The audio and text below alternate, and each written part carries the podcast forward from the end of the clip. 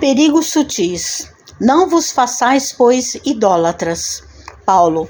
Primeira carta aos Coríntios, capítulo 10, versículo 7. A recomendação de Paulo aos Coríntios deve ser lembrada e aplicada em qualquer tempo no serviço de ascensão religiosa do mundo. É indispensável evitar a idolatria em todas as circunstâncias. Suas manifestações sempre representaram sérios perigos para a vida espiritual. As crenças antigas permanecem repletas de cultos exteriores e de ídolos mortos. O Consolador, enviado ao mundo na venerável missão espiritista, vigiará contra esse venenoso processo de paralisia da alma. Aqui e acolá surgem púridos de adoração que se faz imprescindível combater.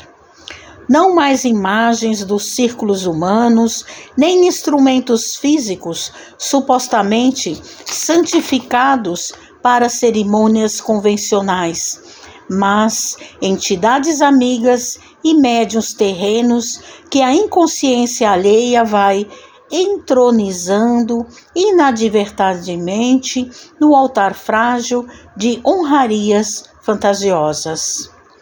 É necessário reconhecer que aí temos um perigo sutil, por meio do qual inúmeros trabalhadores têm resvalado para o despenhadeiro da inutilidade.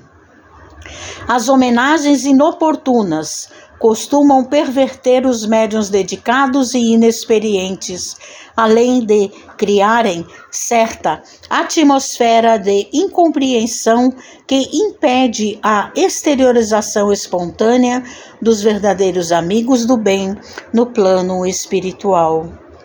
Ninguém se esqueça da condição de aperfeiçoamento relativo dos mensageiros desencarnados que se comunicam e do quadro de necessidades imediatas da vida dos medianeiros humanos.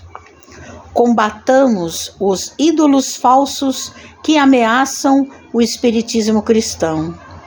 Utilize cada discípulo os amplos recursos da lei da cooperação Atire-se ao esforço próprio com sincero devotamento à tarefa e lembremos-nos todos de que, no apostolado do Mestre Divino, o amor e a fidelidade a Deus constituíram o tema central.